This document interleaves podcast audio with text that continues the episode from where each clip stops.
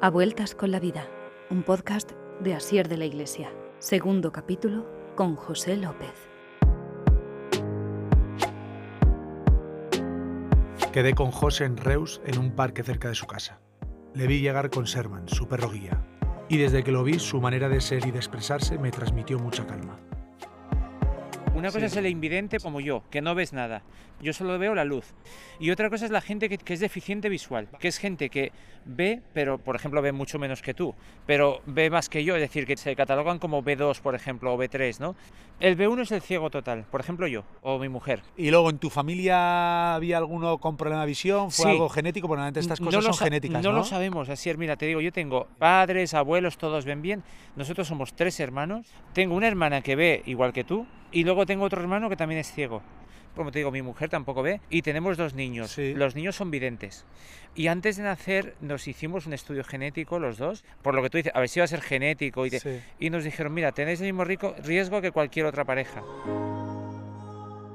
La clasificación de deportes para ciegos consiste en categoría B1, aquellas personas que son completamente ciegas, categoría B2, las que tienen baja visión, y categoría B3, personas que tienen deficiencias visuales leves.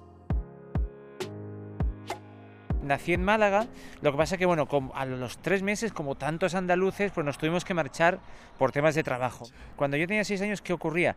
Pues que llegaba la, hora de entrar al colegio. Entonces, en, aquella época, los niños íbamos a un cole de la 11. Eso cambia a partir de mediados y sobre todo finales de los 80, que la 11 empieza a hacer una política, digamos, de apertura y decir, no, no, los niños y niñas tienen que ir al cole de su pueblo, de su ciudad. Problema, no había, por extraño que parezca, colegio en Cataluña. Solo había cuatro colegios de la 11. Madrid, Sevilla, Pontevedra y Alicante. Vale. Y mis padres preguntaron, ¿cuál nos recomendáis? Y nos dijeron, Alicante.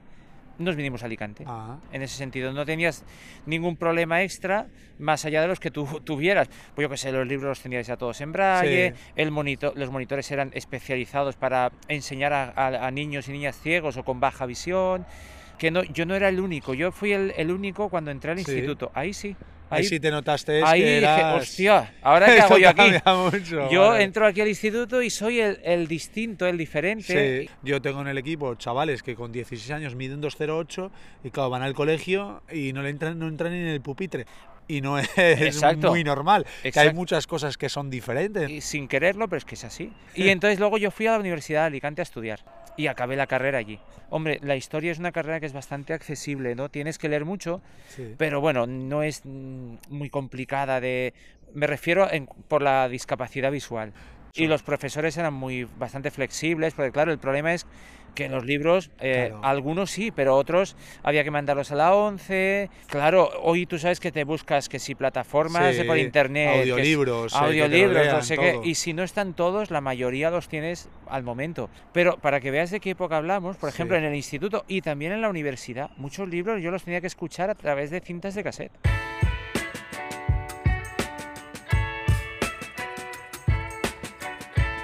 ¿Qué es peor? ¿No haber visto nunca O haber visto y dejar de ver? Esa es una pregunta que me la han hecho muchas veces. Claro, por eso me imagino y que no, lo puedes no- saber. no es ninguna estupidez y yo no te puedo dar una respuesta 100% exacta. Yo te puedo decir que creo que hay mm, pros y contras en las dos Sí. partes. Y te voy a poner un ejemplo práctico, ¿vale? Sí. Cuando tú mm, naces ya sin ver, como es mi caso, tú te- tú- mi mundo es este. Eh, evidentemente me gustaría ver, claro. ¿No? Y hay cosas que echas de menos, sí. Pero realmente tú te has, te has, mm, has nacido así, te has educado así, y entonces, bueno, tienes una serie de ventajas. Inconvenientes también. Por ejemplo, cosas, vamos a poner cosas diarias. Eh, a la hora de combinar, por ejemplo, los colores. A la hora de vestirte. Claro, yo no tengo la noción de los colores, porque Sí. nunca lo he visto. Hombre, y puedo saber que, que un color pega con otro porque alguien te lo ha dicho, pero Sí. yo no sé, realmente no lo he visto. Entonces, es muy difícil eh, saber realmente qué pega con qué. Y Sí. sobre todo cuando empiezas a hablar de matices, ¿no? Porque si es azul, blanco o negro, va- vale, pero dicen el fucsia y tú, vale, ¿y eso qué es? ¿No? el color ¿Y púrpura. cómo lo tienes tú administrado en el armario? ¿Lo tienes administrado para saber qué pega con qué pega? Si tú, por ejemplo, ahora mismo tienes tus hijos que te pueden ayudar Claro. en ese sentido, te están facilitando esa parte, me imagino. Exactamente, pero cuando los niños eran muy pequeños, Sí. esto ya es la- eh, un poco la parte personal, que no me importa explicártela. Sí. Eh, claro, como te he dicho, mi mujer tampoco ve. Ella sí que tiene esa noción de los colores, por ejemplo, Sí. o ella tiene la noción de los edificios, de las, yo qué Sí, sé. que de las ¿Qué es formas. una iglesia románica? ¿no? ¿Cómo es la, la cúpula? Pues ella las ha visto, yo no. Sí, Entonces, en eso ella tiene ventaja sobre mí. sí. En otras cosas igual no. Pues, por ejemplo, antes teníamos que tener un, un aparatejo que lo pasabas por aquí, por delante de la Y sudadera. rojo. Sí, pero Ah. claro, tenías que tener cuidado con lo que compras, porque si tú compras em, ropa que, que sea con muchas rayas, Sí. si lo pasas por aquí igual te dice, me lo invento ahora, ¿eh? Sí. que es rojo, pero si lo pasas por aquí delante del jersey te dice que es mm, amarillo Sí, no sé tenía qué. cuatro colores. Eso es. Entonces tienes que buscar comprar cosas que sean o de un solo color o mayoritariamente de ese color. Por eso que yo ese aparato, yo me acuerdo de haberlo visto, eh, de poner hasta en la comida y decir macarrones, tal, que más o menos había, cada vez más aparatos en los que leen y os dicen lo que es. Sí, imagino sí. lo que no sé si son caros, son a- que la gente puede permitírselos o... Bueno, a través de la 11 suelen ser bastante económicos. Este, que es- este que se llama colorino, que es tiene el tamaño de un paquete de tabaco, para que la gente se haga una idea, pues es, mm, bueno, es, es bastante económico. Lo que pasa es que hoy cada vez se tira más, yo creo, de aplicaciones de móvil. Las aplicaciones de móvil que para la gente muchas veces no nos facilitan la vida, sino lo hacemos por tener aplicaciones de hacer todo tipo, pero pa- para la gente como vosotros sí creo que hay aplicaciones que os dan una mejora de calidad sustancial. El salto de calidad que nos da la tecnología en general es, eh, bueno, increíble. Y lo, el tema de móviles en particular, ¿no?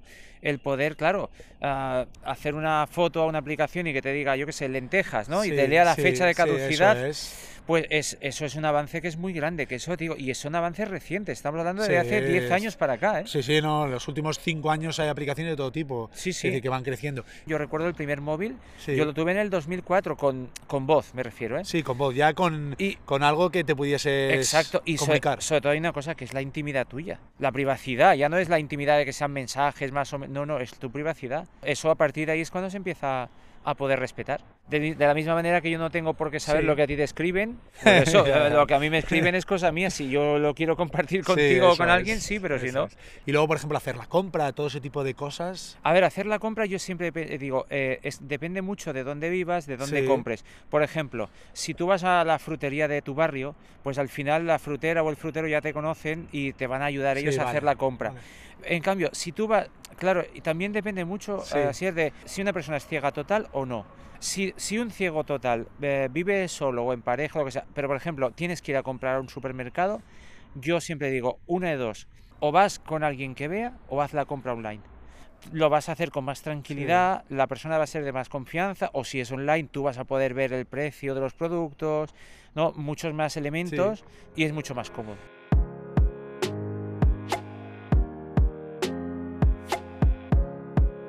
Si tú no sabes ir al sitio, el perro no va a llevarte. Vale. ¿Vale? Eso es importante que, que se sepa. Claro, ¿qué ocurre? Las rutas que, el- que yo hago con el perro a diario, pues ir al instituto, ir al cole de mi niño pequeño, yo qué sé, ir a, aquí al Mercadona, donde sea. Claro, tú le, tú le tienes que transmitir órdenes, pero él sí sabe llegar. ¿Vale? Lo que pasa es que tú le tienes que ir diciendo en todo momento derecha, izquierda, busca cruce, recto. Sí, Eh, luego los semáforos, pararse. Exacto, el eso. tráfico lo- no lo controla el perro, lo controla el No. usuario. No, no. Ah, Porque el perro, date cuenta, el- por ejemplo, los perros son daltónicos. Con lo cual, cuando tú llegas a un semáforo, a mí me ha pasado hoy mismo, hemos llegado a un semáforo que estaba en rojo y el perro quería cruzar. Digo, "Ch, quieto, no puedes cruzar. El perro lo que sí tiene que hacer, y lo hace normalmente, es que cuando llega a un cruce se para. ¿Vale? Es decir, "Oye, aquí hay un cruce. ¿Cuál es la diferencia? Pues que un perro eh, guía evita t- prácticamente todos los obstáculos que hay por la calle. Yo, por ejemplo, que voy con bastón, cuando a lo mejor dejo al perro en casa, por lo que sea, y vas tocando papeleras, farolas, la mesa del bar del señor que tiene el no sé qué, la fruta que se ha dejado fuera el de la frutería, no sé qué. El perro lo que hace es que lo esquiva. Vale. Pasa por al lado y tú no te enteras. Y a veces me ha pasado que te dicen, oye, ¿sabes que hay una papelera? Y dices, no, vale, vale, porque paso con el perro, el perro no. Claro, y, y tú dices, bueno, ¿y qué pasa si no se puede pasar? Si no se puede pasar, el perro se para. Cuando un perro guía se para, normalmente tú dices, uy, Hay aquí hay un obstáculo que no se puede pasar o hay muy poco sitio. Haz caso, fíjate de tu perro. A mí me pasó la, una anécdota con el primer perro que tuve, que lo tuve 10 años, este, es- este, es- este se llama Sí. Sherman y es el segundo, Sí. pues con Baleo, que era el primero, me pasó una anécdota de, de principiante. Me dan el perro y al cabo de dos días vamos caminando y hay un momento en que el perro se para. Y yo le digo, Baleo, avanza. Baleo, y el perro quieto. Bueno, y yo, más chulo que un ocho, digo, allá voy. Me caí por un escalón. Ah, mira. El perro se había parado y desde ese día dije, nunca vuelvas a hacer eso, haz caso a tu perro. Claro, normal. Haz caso a tu Tú pe- Tienes que aprender a también. Y de hecho, ahí sobre eso una cosa que es muy interesante. Hay un ejercicio que nos hicieron, porque claro, te dice la gente, bueno, y si vas por, yo qué sé, por una estación de tren, hay peligro. Bueno, pues nos hicieron una muestra, nos llevaron a una estación de metro de Madrid y nos dijeron, mira, os vamos a poner, éramos un grupito de tres, enfrente de las vías. Vamos a simular que nos queremos tirar a las vías. Sí. Ya sé que es muy crudo, ¿no? Pero Sí. digo, pero lo hacían para qué? Para que tú te fíes del perro. Y decías, Sherman, avanza. Sherman, y el perro ni se movía. Es señal de, por ahí no te pienso llevar ni de broma.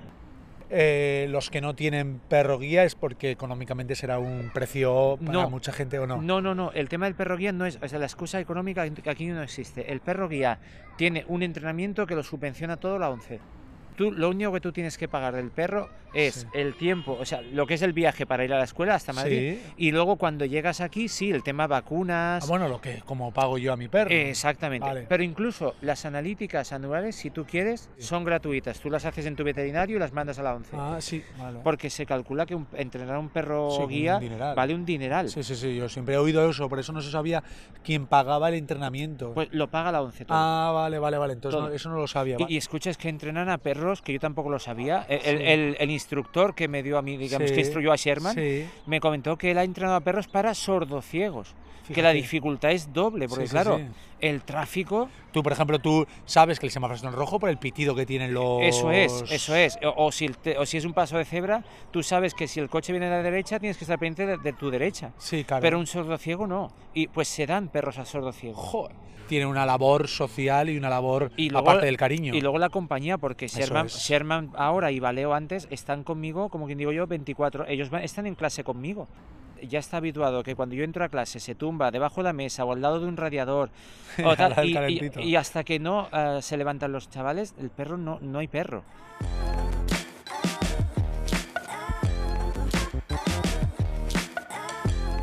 Yo quería ser periodista. Yo me- Periodista. Sí, sí, y, y a poder ser deportivo. Ah, Y entonces eh, tuve, bueno, cosas estas del destino. Yo decía, vale, yo vivo en Alicante, eh, ¿dónde hay periodismo? Así, de universidades públicas, Sí. ¿en Málaga o en Barcelona? Y les pregunté, a ver, ¿qué nota tenéis la media, el corte, ¿no? Sí. Para entrar. Yo no llegaba, Ah. no por mucho. Dije, vale, segunda opción que siempre me planteé, historia. ¿Vale? Que historia sí estaba en Alicante. sí. Pues bueno, pues hacemos historia, no pasa nada. Mm. Y recuerdo que eh, me pasó una cosa, que es que luego un profesor mío que yo tenía de- instituto me dijo, pero escucha, ¿y tú por qué no has reservado plaza para discapacitados? Y yo no sabía Que en ese momento había que había plaza. sí. Claro, seguramente yo en Málaga o en Barcelona. entrado de seguramente. seguro. Bueno, en el momento yo me me lo podía haber tomado como qué Sí. palo, qué, qué decepción. Mm. Dije, mira, si ha sido así es por algo, pues vamos a hacer historia, que me Sí. gustaba mucho también. Claro. Y, y bueno, y aquí estoy. En- eso te, has entonces, sacado, te sacaste sus oposiciones. sí, sí, sí. Me y ahí sí te presentaste con plaza de, para las plazas de... ahí sí. Ahí ya, ya sabías que Ahí había... sí. Que ahí dijiste que, que es tu derecho, ¿no? Que son derechos derecho, que tenemos. Exacto, y si no que los quiten, pero Sí. o- ojalá que no. No es aprovecharse, ¿no? No, que hay no, mucha no, gente que dice, te has aprovechado porque... Y no, no, no, eso es un derecho que se ha conseguido para... por Evidentemente, igualdad. i- igual que la gente pensionista tiene otras Sí, ventajas, o sí, el por que es familia numerosa, o quien sea. Claro. Pero además yo decía, yo no, no quiero trabajar en un cole de la 11. Y a ver si yo soy capaz de lo poco que yo sepa Sí. transmitirlo a niños Sí. videntes. ¿Qué? ¿Cómo controla que en los exámenes no copien? Vale, Eso eso, te lo habrán preguntado Millón- 300.000 veces. Sí, sí. Bueno, a ver, yo parto de una base. Sí. Hay que relativizar. Conmigo se han copiado alumnos y se van a copiar. Sí, Igual que con cualquier profesor del Sí. mundo. Lo que hago es que hay un profesor de guardia o profesora Eso es. que el día del examen, solo ese día, está en mi clase. claro. Claro, se pueden copiar igualmente. Siempre hay trucos. Cuando hay normas, siempre hay gente más inteligente que la propia norma o busca Sin cómo duda. hacer, sea También hay-. También te digo una cosa, también hay, también hay gente muy tonta que se deja los enlaces puestos Sí, y cuando ves. yo empiezo a, a leer el examen a través del voiceover, empieza enlace, enlace Y, Ay, pero luego te lo niegan, dicen, no, yo no me he copiado. Digo, Sí. ¿quieres que abramos el enlace? Y entonces ya les cambia la cara. Sí, no, no, por eso. Bueno, y yo pienso, hombre, por lo, ya que te copias, por lo menos sé un poquito más espabilado, ¿no? Otros sí, otros lo hacen muy bien y yo seguramente no me entero. Sí. Y es la verdad que estoy encantado con los compañeros, las relaciones.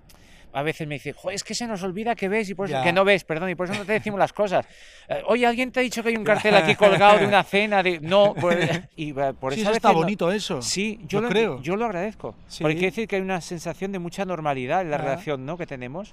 Y, y yo creo que es que hay que ir, hay que ir por esta vía. Y sí, mira, una cosa así es que yo siempre he aspirado a que, por ejemplo, mis alumnos, que me valor, me gustaría que me valorasen no por el hecho, ah, mira, yo tuve un profesor sí, ciego. sí, no, mira, yo tuve un profesor de historia que era un desastre, tío. No, no, no explicaba, no, o al contrario, porque era muy bueno, o porque, mira, ni fu ni fa, con independencia del tema visual. ¿no? Sí, sí, sí. Porque eres una persona y que te traten como persona, como profesor. Exacto. No como persona con. No, Eh, no. claro, Exacto. eso es lo bonito. Yo puedo ser buen profesor, Sí, malo, regular, y eso es independiente de la discapacidad, Sí, sí, no, ¿no? Del, del tema visual, ¿no? Recuerdo una entrevista que nos hizo una tele local de Tarragona, hará cosa Sí. de 10 años, y entrevistaron a uno de los porteros. Y decía él, no son ciegos que juegan a fútbol, decía, son futbolistas ciegos. Y me parece que es, es hacia donde hay que ir. La amplia carrera deportiva de José abarca dos bronces en Juegos Paralímpicos, cinco europeos, una plata y dos bronces en mundiales con la selección española. ¿Y lo más bonito que has visto o que has eh, sentido en un campeonato, cuál es el que más ilusión te ha hecho? La Paralimpiada. Yo tengo dos recuerdos, el de Atenas, porque fue la primera, el fútbol Sí. entró en Atenas y conseguimos el bronce y tuve la suerte que mis padres estuvieran allí, Ah, pues, utilizamos, digamos, la beca que me daban para, no era mucho, pero para ir ahorrando y, y pagarles el viaje y que disfrutaran, ¿no? Porque Sí. ellos han, han estado con nosotros. El papel de la familia sí es que es fundamental, eh, siempre, y en una familia con alguna persona con discapacidad más. Entonces yo pues les quise agradecer en, en ese y disfrutamos mucho. Y luego en Londres, en Londres en 2012, te digo una cosa, en Londres me encantó el momento de la medalla, porque además supuso mi retirada de la selección. Y, pero un- hay un detalle que yo siempre tendré grabado que es más bonito que todo el tema deportivo, de que fue genial, ¿no? Sí. Es que en Londres eh, vino mi mujer y vino uno de mis dos hijos. Sí. El segundo no había nacido. Y el pequeño tenía 20 meses. Entonces, yo llevaba un mes sin verlo porque habíamos estado concentrados, sabes que una Paralimpiada Sí, supone... sí. Y siempre recordaré el momento en que eh, llega mi mujer, venía mi suegra también y con mi hijo, a la Villa Olímpica antes de empezar la y puedo coger a mi hijo en brazos, te lo cuento y, y se me eriza la piel, porque el chute de alegría, de, de, de energía positiva que eso me dio, no tenía valor. Es Más que la medalla. más que la Más medalla. que la medalla. Luego la medalla te llena, por Sí, pero supuesto. bueno. Entonces dices, mira, todo lo que he hecho, todo lo que hemos hecho, los sacrificios, no solo yo, mi mujer también, de quedarse con un niño pequeño sola, Mm. ¿no? De tal. Dices, valen la pena, ¿no?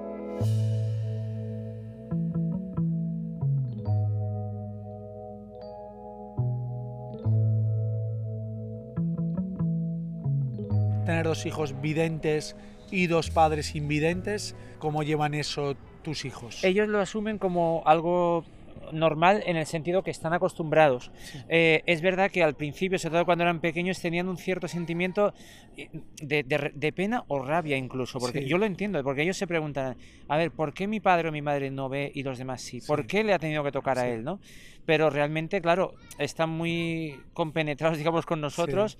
Ah, no dejan de ser niños, eso también tampoco hay que verlo de vista, que a veces no hacen las cosas porque no quieren, no porque eh, no quieran ayudarte porque no ves, porque Mm. son niños y los niños son como Yo son. lo ¿no? he hecho a mis padres. Claro, exacto. Y a veces mm, te frustras con ellos, Sí. pero realmente para ellos yo esperamos, mi mujer y yo, que eso acabe siendo un aprendizaje de vida. Es decir, porque siempre decimos, mira, pensar que eh, mamá y yo, con todas las dificultades que tenemos, hacemos un montón de cosas, ¿no? Sí. Y, y sobre todo que lo valoren. Ahora quizá no lo valorarán porque están en una edad, ¿no? Sí. El mayor tiene 12 años, el pequeño 9, que bueno, que no dejan de ser eso, niños, Sí. pero que, que eso les llegue y que lo valoren, que esa semilla que intentamos nosotros inculcarles acabe quedándoles, ¿no? La superación, el esfuerzo. Yo siempre les digo, no rindáis jamás. Habrá cosas que no podréis hacer en la vida, porque hay cosas que no sé hacer. Pero hay que intentarlas. Las que te Pero, gustan, pero hay que intentarlo, no puedes rendirte jamás. Es. Pero bueno, es, es- ha sido una experiencia y esta es una experiencia es maravillosa. Dan mucho trabajo los niños, ¿eh? mucho trabajo. Pero realmente yo es, es lo mejor que nos ha pasado y, y, realmente damos lo máximo que podemos, su madre y yo, para que no quede por nosotros. Luego ellos serán los que cuando sean mayores decidirán, como decidiste tú, como decidí yo, pero que no quede por nosotros, ¿no?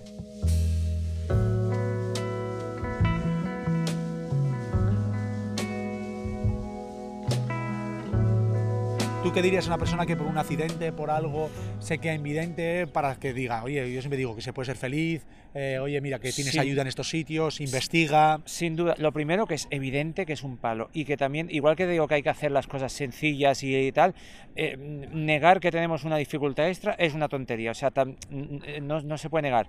Yo he tenido compañeros, por ejemplo, que por un balonazo en el ojo se han quedado ciegos, o por desprendimientos de retina, o por diabetes. Eh, es un palo. Dicho eso, y, y, una vez que tienes que primero asimilar el golpe, claro. Luego, a partir de eso, que hay que decir que hay que vivir. Yo siempre he pensado que yo, por ejemplo, soy un privilegiado de la vida. Es evidente que tengo, como te decía, una discapacidad y un problema, ¿vale? Que eso es negarlo es eh, una estupidez.